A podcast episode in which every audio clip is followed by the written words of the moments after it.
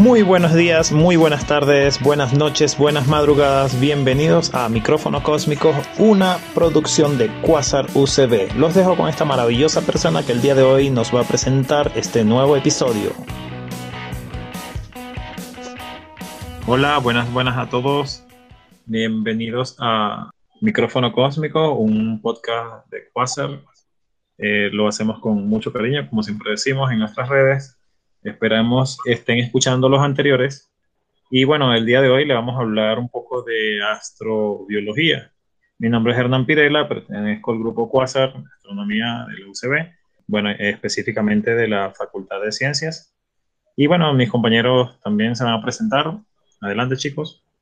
Buenas noches, mi nombre es Mariana Márquez, estudiante de física de la, de la UCB. Hola, buenas noches, soy Edgar Morillo, parte del grupo de astronomía de la UCB, Quasar. Hola, soy Luciana Retter, invitada para el grupo Quasar en este podcast. Hoy, hoy queríamos hablarle precisamente de astrología, astrología no, astrobiología, porque astrología no sabemos ni, ni, nos gusta. Entonces, las cartas las echamos otro día, pero no hoy. No me eh, este, entonces, lo importante de esto es que, bueno, primero entiendan las personas que nos están escuchando en todo el mundo, los millones de personas que están alrededor del mundo escuchando este podcast, que entiendan que no somos especialistas, somos simplemente personas que nos agrada la astronomía y bueno, y siempre vamos tocando temas relacionados a por lo, por lo pronto, bueno, lo importante es que, que, que, se entienda eso porque podría surgir alguien diciendo, no sé, molestándose porque dijimos algo un poco mal, qué sé yo. Pero bueno, tratamos de hacerlo lo mejor posible. Espero que nos den sus comentarios abajo en las redes, ahí en las redes. Igual aceptamos críticas constructivas. Sí, eh, aceptamos críticas constructivas y la, las destructivas también las aceptamos y las desechamos inmediatamente. Así que Voy enviar las dos. Este, y bueno, simplemente una de las, de las, como ya dije, vamos a hablar de astrobiología, una de las cosas que por lo general uno debería hacer es como una pequeña definición. Como definición, yo realmente no sé si alguno de ustedes tiene una definición exacta, pero para mí simplemente la astrobiología es, es la búsqueda de, de vida en otros planetas o, o, sistemas, ¿no? No sabemos si de repente se puede encontrar a lo mejor en un sistema de asteroides, en un cinturón en algún lado, se puede encontrar, no lo sabemos. De verdad que la vida puede, se abre caminos, como se dijo muy bien en Jurassic Park hace ya como 70 años. Este, pero esa frase me, me gusta mucho y, y bueno, eh, podría darse, ¿no? Esa es eh, en general la astrobiología, que, que, es algo curioso, ¿no? Porque la, la, biología estudia la vida acá en la Tierra y la astrobiología es busca las posibilidades de vida en otros lados. Pero yo creo que más bien la astrobiología eh, no es exactamente la búsqueda de vida. Creo que eso tiene otro nombre más específico que no recuerdo en este momento, pero sino... Ex exobiología. creo que sí. Porque de hecho es que la exobiología era como que el primer término que se manejaba hace ya, eso sí son como unos 60 o 50 años, y luego el término astrobiología surgió más recientemente, claro, recientemente significa 20, 20 eh, años, 30 tal vez. Eh, yo creo que una definición como un poco más general sería el estudio de la vida en el universo. O sea, no solo en el planeta Tierra, sino en el universo y como que las condiciones necesarias eh, o, las condiciones bajo las cuales es posible la vida y su origen. Es como que todo ese compendio de, cosas, no es solamente la búsqueda de, vida extraterrestre, eh, sino es como que más un estudio de las condiciones de los planetas que creemos posibles. Claro, de eh, cualquier tipo, ¿no? Ah, pero, pero yo lo veo, o sea, en otros planetas también sería vida extraterrestre. No, pero es que eso es, parte de la astrobiología, o sea, esa búsqueda de condiciones, eh, de, lugares con condiciones donde se pueda dar la vida como la conocemos. Claro, una mezcla de, disciplinas. Esas disciplinas no sabría decirlo, pero, pero sí es como una especie de rama de, parte, ¿no? Porque eso es algo bastante amplio, no es solamente, eh, bueno, búsqueda de vida ya, sino que es como que búsqueda de un montón de condiciones, de lugares con condiciones, como por lo menos ya se ha visto que si Europa, este, una de las lunas de Júpiter, eh, Titán, una de las lunas de, Saturno, este, y cosas, o sea, lugares donde se dice, oye, aquí hay estos elementos y podría darse de alguna manera la vida que conocemos. porque dije la vida que conocemos? Porque precisamente no sabemos si podría haber de repente una vida a base de, en vez de carbono, fuese de silicio o de otra cosa, o de boro. Entonces, sí, sí es, o sea, para, eh, eso engloba, como estaba diciendo Marianne, engloba algo más allá. Y es como que, a mi parecer, demasiado complejo y, y eso que estamos empezando, y ya lo vemos así. O sea, empezando como humanidad a, a ver esa posibilidad, ¿no? Sí. A ver qué podemos imaginar esa posibilidad. Eh, pero bueno, también la astrobiología como que comprende el estudio del origen de la vida, eh, no solo en la Tierra, sino como en, en, todo el universo y los diferentes posibles orígenes, ¿no? No sé si saben, no recuerdo ahorita el nombre de la teoría, pero hay una teoría de la vida que justamente dice que, que la vida en la Tierra eh, perdón, del origen de la vida, que justamente dice que la vida en la Tierra se pudo haber originado a través de la llegada de un meteorito. Ah, la panspermia. La panspermia, sí. De que la vida en la Tierra pudo haber sido eh, extraterrestre. Sí, por algunos organismos que hayan llegado. Pero eso, que, eh, lo que está diciendo María es como que la más, digo yo, la más impactante, porque Claro, siempre alguien va a decir, ajá, pero si así llegó a la Tierra, en algún lugar eso se tuvo que generar de alguna manera. Entonces es como que, eh, eh, no sé, como que al final te manda otra vez al inicio. Exactamente, deja muchas más incógnitas. Pero es totalmente posible, ¿no? Al final. Y es muy ah. atractiva, es muy, muy atractiva por el simple hecho de que si eso ocurrió así, significa que debió haber llegado a muchos más lugares solo Ajá, entonces, en conclusión, ¿qué exactamente es lo que estudia un astrobiólogo? ¿Qué estudia? Eso, la, el, la, vida en el universo. La vida en el universo en general, no solamente... La, y cuando se dice la vida, no se refiere a solamente al organismo que ya existe, sino condiciones para organismos de diferentes tipos de, de bases y ese tipo de cosas. Eso sería... De la vida es la de que nació en en los volcanes. Y también una de las condiciones de vida que se busca en la astrobiología es que haya volcanes activos. Eh, Yavalu, ¿puedes repetir la primera parte que no te entendí muy bien? Que una de las, de las cosas del, de las teorías del origen de la vida es que la vida se originó en situaciones extremas, o sea, en climas extremos como en, los volcanes. Y, una, y de hecho es una de las características que, busca, que se buscan los planetas para ver si hay vida haya volcanes activos. Bueno, la otra que se, se, acepta aquí mucho es esa que dice, bueno, se unieron algunas, eh, algunas moléculas, luego se combinaron con otras, y luego se combinaron con otras y dio origen a las primeras, eh, a los primeros organismos unicelulares, y luego, bueno, se vinieron los organismos eh, pluricelulares. Esa creo que es una de las que, de las que más se enseña, de hecho, en los primeros años de educación. Eh, pero bueno, esa es la, esos son como que los orígenes. Lo importante de la astrobiología es eso, que estudia otros sistemas donde podría darse eso. Y una de las cosas también interesantes de la astrobiología es que tiene, no solo, no, no es algo, alguien podría pensar, bueno, es un biólogo que estudia los astros, no, sino que es una eh, una actividad multidisciplinaria, es algo que está relacionado con, astro, con los astrofísicos, con los geólogos, porque ellos tienen que ver con, los químicos, exacto, y obviamente los biólogos. alguien podría pensar un biólogo que, que, que, ya está estudiando los no es, es algo más, más completo, es algo, como dije, es, es, es como un salto, ¿no? Porque el biólogo aquí estudia la vida y además, claro, también las condiciones que se dan en la Tierra y todo eso. Pero el astrobiólogo estudia las posibilidades de vida que, o sea, por, qué digo esto de posibilidades? Porque los astrobiólogos no solamente estudian las condiciones de un planeta y que se pueda dar, sino que también están estudiando cómo podría generarse otro tipo de vida. O sea, están tratando de ver, ok, ¿qué tal si, si tenía, eh, tenemos este átomo y este átomo y forman tal moléculas? ¿Podría generar vida parecida, análoga a la de la Tierra? Por eso es que digo, no es solamente estudiar eh, posibles lugares o, o, u organismos que se encuentren. Obviamente, si se encuentra un planeta con organismos vivos, ya listo, o sea, se estudia la vida de ese planeta, ¿no?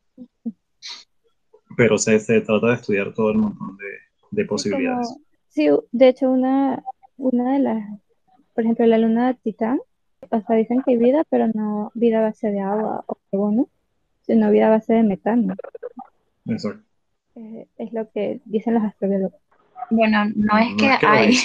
Exacto. Exacto, no es que los firman, sino que es una posibilidad. Recordemos que no sea, no hay prueba definitiva todavía de vida en, en fuera de, la Tierra. Solo para evitar confusiones. Sí, porque no es eso que dicen, ya estos están diciendo que hay vida. Claro, pero también se utilizan este, como una especie de referencia. Los organismos. ¿Los organismos?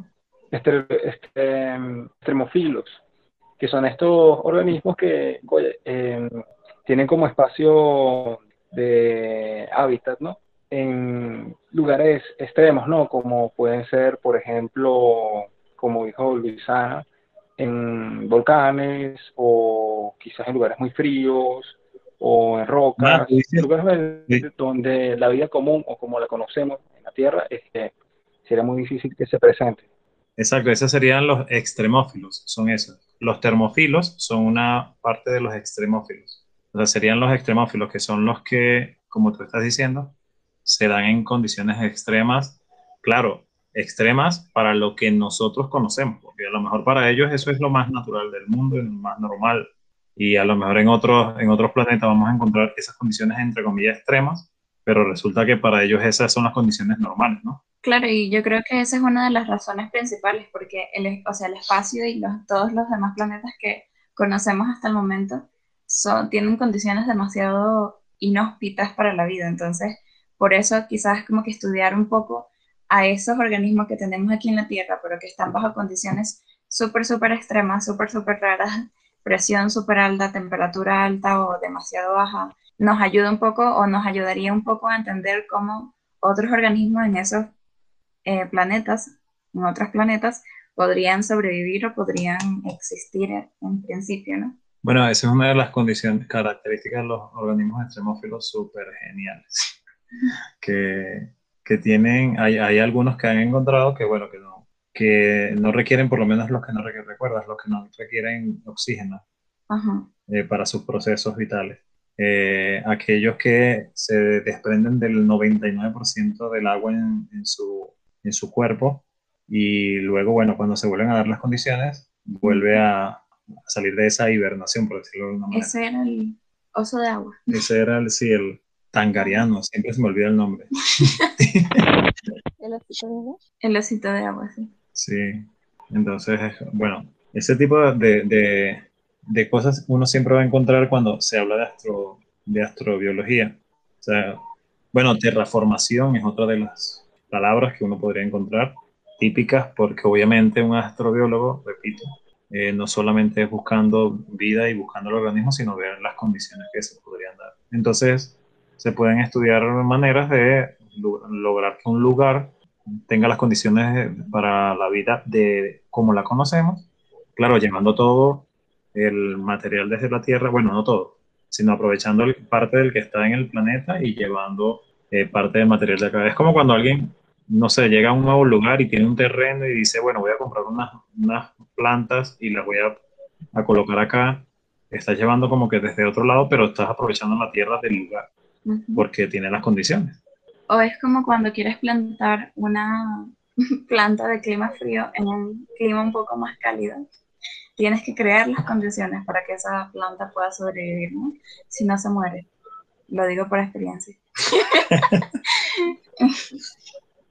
bueno, eso,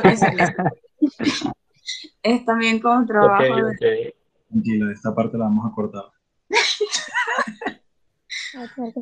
que el caso específicamente. O sea, yo quería plantar una planta de medio en Maracaibo. ¿Qué? Estás loco, pobrecito.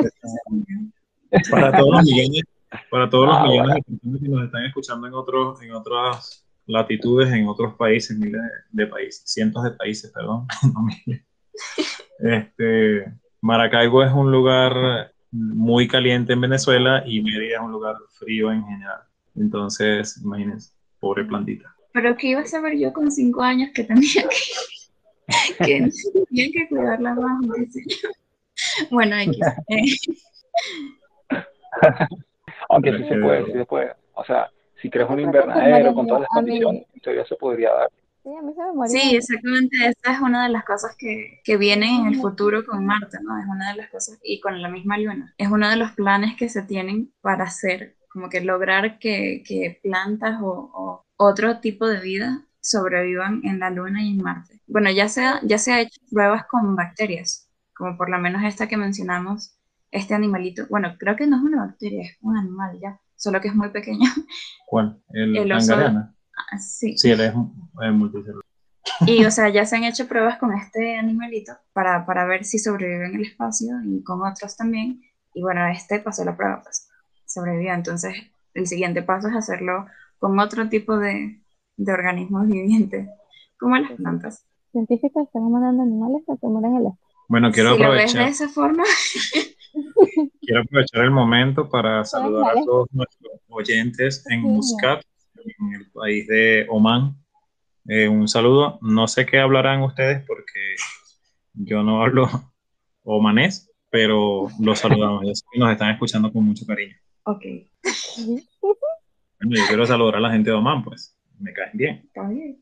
No sé hablar su idioma, pero me caen bien. Bueno, muchachos, no sé si alguna vez se han preguntado, bueno, ¿Dónde queda Oman?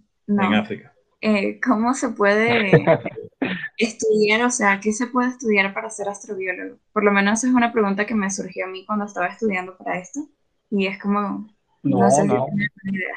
Bueno, Interesante. yo, yo creo que ya lo hemos dicho. Yo creo que ya lo hemos dicho un poco porque para estudiar astrobiólogo no hay más que, o sea, estudias la carrera de biología y después empiezas a, a trabajar y a, y a hacer especializaciones, ¿no? Es como, es como eh, la astronomía. De hecho, la astrofísica, por lo menos en nuestra facultad, es así. Tú estudias realmente es física y luego haces especializaciones en astrofísica y eso. Pero no es que hay una carrera entera de astrofísica. Entonces, astrobiología es lo mismo, te vas, estudias algo relacionado con la biología, obviamente tienes que entender ¿no? los procesos biológicos para después tratar de ver cómo eso puede evolucionar en algún lado y decir, bueno, voy a estudiar un poco de astronomía para comprender cómo podría ser esto, o eh, bueno, astrofísica, perdón. Voy a estudiar un poco de geología tal vez, eh, y eso eh, me ayuda. Hay institutos, eh, por lo menos el de la NASA, está desde el 99, y, en, y el, perdón, del 98. El de España está fundado desde el 99. Entonces, hay países que ya tienen dos, más de dos décadas en eso. Entonces ya tienen como que una amplia gama de, de, de oportunidades para personas que quieran estudiar esta carrera, ¿no? Ojo, dije esos dos nombres porque son los que se me vinieron a la mente, son los que hemos visto, pero no significa que sean los únicos países que tienen. Mm, claro, es como también algunas, es como la misma eh, Claro. astronomía. Algunas universidades dan astronomía como carrera universitaria, pero en general uno estudia física y luego se especializa en, en astrofísica o, o llega de alguna otra forma, supongo, ¿no? Pero si existe esa opción, La opción de astrobiología, eh, de- en algunos o países... sea, de yo- estudiar, yo no- ajá, dime, ¿qué ibas a decir? o sea, de estudiar astrobiología de forma de carrera por una licenciatura, o sea, como primera carrera universitaria. Sinceramente, yo no lo sé. O sea, no lo sé con exactitud y decirte sí, sí existe. Yo pienso que debe ser como, como comenté, es decir, tú te vas por biología y luego haces especializaciones, te prepares en alguna cosa y te, te pones a trabajar en esos campos. De hecho, un, astro, un, un físico, por ejemplo, podría trabajar tranquilamente en astrobiología. ¿Por qué? Porque como dijimos al inicio, Claro. eh, la astrobiología es un campo bastante grande, en donde el físico, si se prepara de alguna forma en, no sé, en, en organismos, podría tranquilamente trabajar en astrobiología. Bueno, exacto, es como muchos físicos estudian cuestiones eh, como el, el ADN eh, o cosas así. O sea, ellos no necesitan necesariamente hacer una, una maestría o doctorado como que en biología para hacer ese tipo de investigaciones. O sea, uno comienza haciendo esas cosas y lo digo porque conozco una amiga que ella se graduó como físico y desde que se graduó de la licenciatura, sin empezar a hacer una maestría ni nada, ella estaba haciendo investigaciones en el área de biología, con la estructura del ADN y, y la estructura de algunas moléculas y de algunos materiales. Entonces supongo que es de forma similar que uno se va orientando a esa parte de la, de la astrobiología, ¿no? O sea, no necesariamente, creo yo, no necesariamente tienes que ser biólogo o físico, también supongo que puede ser químico o incluso botánico, eh, geólogo, no lo sé. Sí, la cuestión que que, que o sea, que te investigación guste. aporte al campo, ya eres astrobiólogo, ¿no? Sí, es a lo que te quieras dedicar a estudiar en tu carrera. Bueno, en la facultad es así, o sea, no es que tú estás estudiando para físico teórico o algo, sino que te vas orientando a través de las materias que te van gustando a ti también. O sea, vas como viendo y eligiendo. No es que de una vez de esto es y de esto te graduar. No, no es una carrera. De hecho, ni- no sé si, Ah, bueno, si, también les puedo contar. una especialización así como, o sea, por ejemplo, estudio medicina y ya soy obstet- obstet- O sea, no hay nada así, sino que te vas guiando poco a poco. También les puedo contar el caso de un amigo que conocí, él estudia en Estados Unidos y en Estados Unidos las universidades tienen esto como de, de hacer major, que es como tu carrera principal, tu licenciatura, y puedes hacer minors, que es como especializaciones que haces, pero pueden estar totalmente no relacionadas. O sea, qué sé yo, tú puedes hacer un, un major en matemática y puedes hacer un minor en historia, qué sé yo, o en inglés, o en cualquier cosa que te guste, ¿no? Entonces, este amigo quiere, o sea, él tenía ya muy claro que quería estudiar exoplanetas. Entonces, él hizo el major en física, hizo un minor en geología y un minor en, um, Biología. Mm, no me acuerdo si era geología, perdón, biología o química, pero una de esas dos. Entonces, con eso, o sea, se, o sea, se preparó con las materias que vio y está investigando ya en esa área, siendo licenciado, ¿no? Sin necesidad de una como que maestría o doctorado especializado en eso. Cool, cool. Ahorita que dijiste eso de, de los planetas posibles, eh, me recordó que es, es increíble que en los últimos años, después de que se, em, no sé, se, se han encontrado tantos planetas nuevos en las últimas décadas, más de, o sea, más de 2000, no sé por, por qué número irán Mil. ahorita. Es increíble que, aunque son miles, no es que, no significa que esos miles son candidatos a tener vida, ¿no? Eh, sino que es un número muy pequeño. Otra cosa es que eh, se está, la idea es seguir encontrando para tratar de encontrar planetas con las condiciones similares, tanto de distancia a su estrella más cercana y cosas así, ¿no? y atmósfera y todo eso. Pero aunque eso sea así, aunque se haya hecho todo ese, eh, todo ese ¿cómo se dice? estudio y encontrado tantos planetas, todavía no se ha encontrado algo que se diga, wow, mira, sí, este es posible. Este es 100%, mira, tiene todas las características perfectas. Siempre sale alguna noticia por ahí en internet, se encuentra un planeta exactamente igual a la Tierra, bla, bla, bla. Y resulta ser, eh, es que la noticia real dijo que tenía, por ejemplo, presencia de algo líquido en la superficie, ya.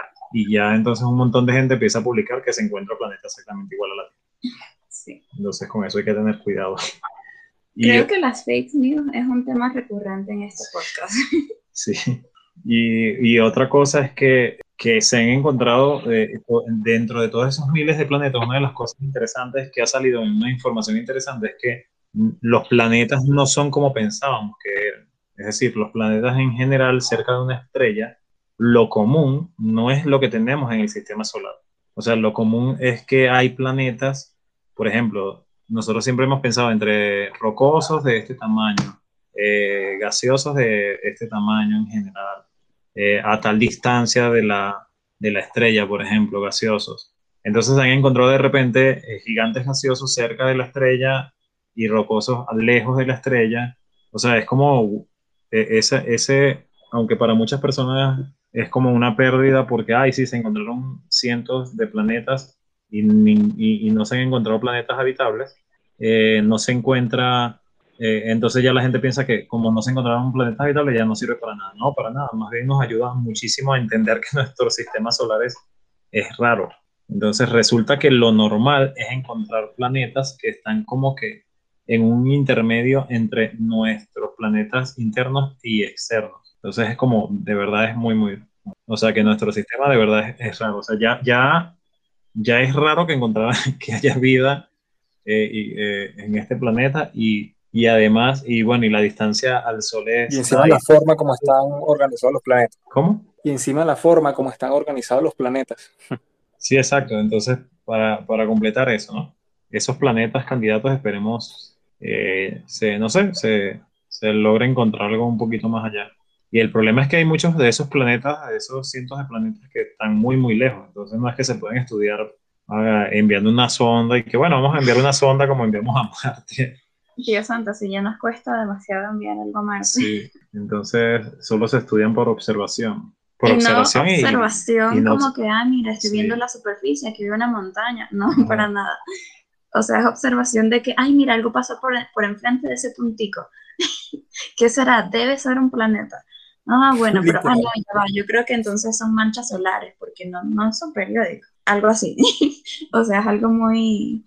De verdad, los, los astrofísicos y todo el mundo que estudia eso se las ingenian demasiado para, para sacar conclusiones. O sea, creo que las Voyager, las del 77, son las únicas que hasta ahora, creo, capaz estoy equivocando, que hasta ahora han ido y han, ya han eh, estudiado la mayoría de los planetas. O sea, de resto han sido unas misiones directas. Bueno, esta va para Venus, esta va para Marte. Pero esas dos son las únicas que sí visitaron todos los planetas del sistema solar.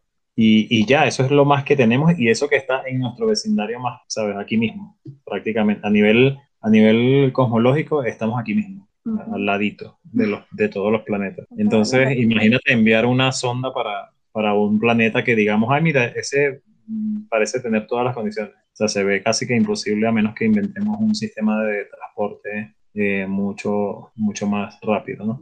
Entonces, bueno, esas misiones creo que nos han dado bastante, bastantes datos de, de los planetas, como el corazón de Plutón. creo que es de Plutón, a ver. ¿Cómo así? No, no, es de Urano, creo. Que hay como una forma, ¿sabes? De ah, corazón. Sí, sí, sí. y de ahí salieron también nuevos candidatos para albergar vida. Sí, exactamente. Entonces. Como lo son, como lo son Europa, en Júpiter, o Titán y Encélado en Saturno. Sí, exacto. Eso nos ayudó a tener una mejor imagen, literalmente, de esos planetas. Porque sí tenemos una imagen. imagen. Que esos planetas son los que salen en los videos de entretenimiento, de que hay O sea, sí, pero no imágenes. Sí, pero no, no creas que esas son las imágenes. O sea, las imágenes que salen en, los videos de entretenimiento son imágenes eh, creadas. Artísticas. Son artísticas. Por muy realistas que se vean. Son geniales, pero son creadas. Y probablemente son representaciones muy acercadas a la realidad, pero no, no son reales, no son tomadas. Entonces... exactamente, pues eh, de hecho, tenía entendido que para algunas imágenes lo que hacían era recuperar varias, ¿no? Y las juntaban todas y creaban como que una imagen, o sea, del planeta, de la luna, como que la, la, sonda o la nave está orbitando y está tomando fotos de cada parte, y luego se hace como una especie de collage. esa es una eso, eso, es una de las que... Eso es uno de los métodos y ahí sí se podría decir que es una imagen tomada, ¿no? Eh... una imagen tomada, solo que para que se vea todo, o sea... En mucha mejor resolución. mucha mejor resolución, la Juni, y eso la hace un programa, toma varias fotos y son casi que, o sea, son diferentes ángulos, pero son ángulos cortos. Eso detecta una De hecho, eso es una técnica que eh, se parece mucho a microscopía, que se utiliza mucho en biología, más que todo, eh, porque hay un tipo de microscopio, que ahorita no recuerdo el nombre, que hace exactamente eso mismo se mueve por una muestra y va tomando como que fotos o, imágenes y luego se mueve un milímetro y va tomando, bueno, creo que un milímetro es mucho. Exacto. Es demasiado. un nanómetro y toma otra imagen y se mueve una otra imagen. Eh, y así va construyendo como que una imagen grande de un microorganismo o de una molécula o de, Claro, claro. que se esté viendo. Sí. Bueno, pero en ese caso igual seguiría siendo una imagen real. Sí, exacto. Pero la- las imágenes que estaba diciendo Luciana, por ejemplo, los, los planetas así como se ven, no son imágenes reales. Son Ujú. eh, imágenes Los creadas videos, los videos también. por, uh, bueno, por consideración, por imágenes reales. Y entonces llega una- un diseñador y empieza a tomar todo eso, le lleva un montón de, de meses, tal vez años, hace el video y después la gente dice, ay, qué feo. Claro, claro, pero yo le decía era como para que, para demostrar O sea, como una similitud entre métodos que se utilizan en biología y en astronomía, ¿no?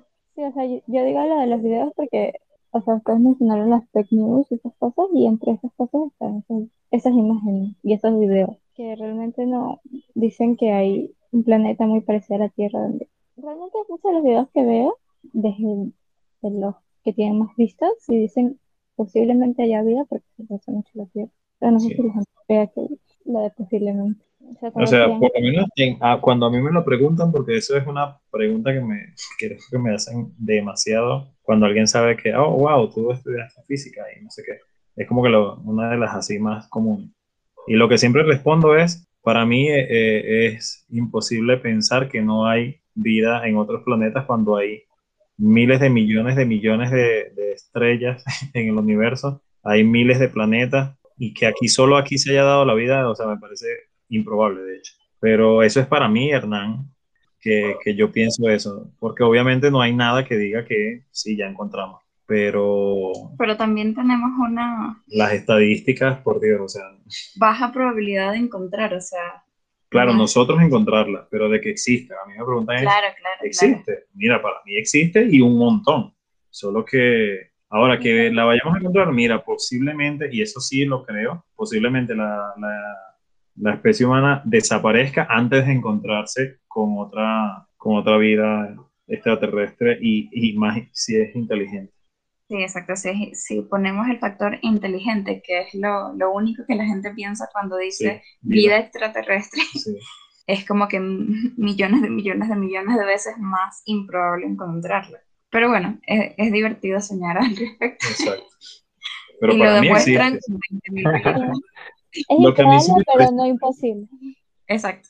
Este, para mí, algo que me parece interesante, creo, no sé, otra vez, es mi pensamiento, es que esos discos de oro que iban en esas Voyager que tienen información nuestra, probablemente sí sean encontrados por, por alguna otra especie este, inteligente y probablemente ya hayamos desaparecido, capaz ya no existamos. Y Capaz probablemente ya, nos, ya, nos, ya nos lanzamos el montón de bombas atómicas entre todos, ya acabamos con la especie humana. Y cuando encuentren esa información, ya nosotros no existiremos. O simplemente, capaz ya el sol hasta explotó y ya acabó toda la vida acá, porque son 5 mil millones de años. Pero es verdad, El, el, el universo es tan, tan enorme, tan, tan vasto que, que esas navecitas podrían llegar a manos que las puedan No, pero yo comprender. creo que por lo menos, Y ya nosotros, ya hasta nuestra estrella de- podría haber desaparecido. yo creo que no, porque eso se va Bueno, eso es lo que yo creo, dije. perdiendo energía y se va debilitando. Y yo creo que ya para ese entonces ya no, ya no va a existir eso. Ah, que yo se lo comento. O sea, que peor mi visión. Si no es posible que choque con el sol. O, o peor, tal vez caiga en un planeta donde apenas esté comenzando la inteligencia, por así decirlo, y en vez de, de ayudar o Se que escuchando muy, muy o sea, que en, en vez de que, en que caiga un planeta donde esté comenzando la inteligencia, por así decirlo, eh, en vez de ser como algo como que, wow, una conexión entre nosotros, seamos unos dioses o algo así. Pero eso sería poético. Y, y luego eso se, se, se pierde en el tiempo y ya se perdió. Oye, eso me hizo pensar en que imagínate que cae en un planeta que está, donde la vida está empezando. Vamos a suponer que está, nosotros tardamos unos 200.000 años, tiene la, la civilización humana. Este, la humana como conocemos como humano, ¿no? Imagínate Ajá. que, no sé, llega hasta allá, pero llega, qué sé yo, 50.000 años antes de que llegue a- a- al nivel que tenemos nosotros acá. Y se mantiene esos 50.000 años porque no se quedó congelado en el hielo, no sé, de alguna forma. Y, y, así como dice Luciana, dicen, wow, esto está aquí y está mucho, mucho antes de, de, que, de que nosotros nos convirtiéramos en civilización, civilización. Y entonces van a, a, tener entonces teorías raras como seguro es alguien del futuro que vino y lo dejó, como nosotros lo tenemos actualmente. Sí. Que ven algo raro y dice, ese es alguien del futuro. Y que bueno, no puede ser simplemente que cayó de otra civilización que estuvo viajando por miles de millones de años. Simplemente, eso es loco eso también es actualmente. De hecho, tomando en cuenta la teoría del viaje en el tiempo, es más creíble lo que dije que el viaje en el tiempo.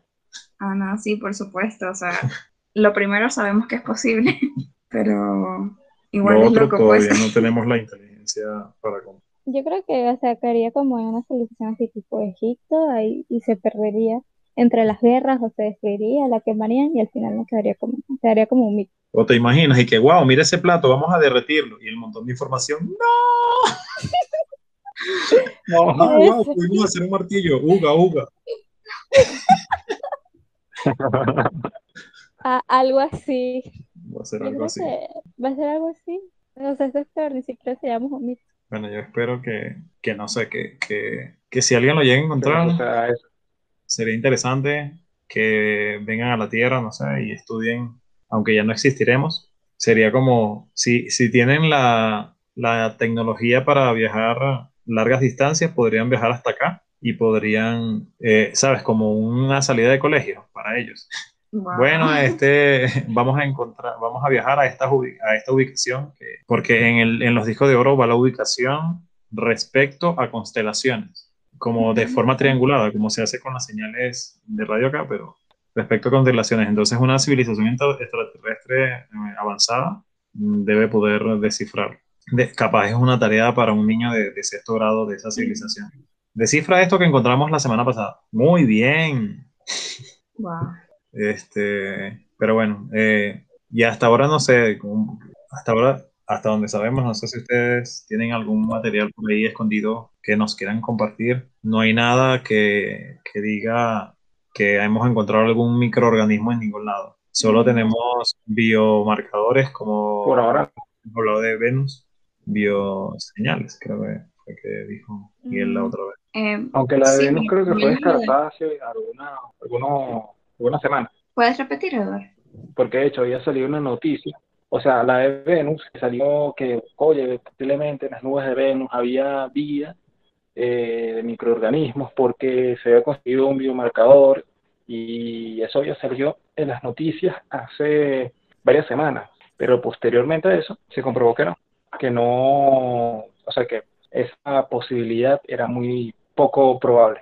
Ese, ese de Venus que acabas de decir es un muy buen ejemplo para lo que dijimos Que al hace rato. final era más. Ya, pero ¿qué es un biomarcador en sí?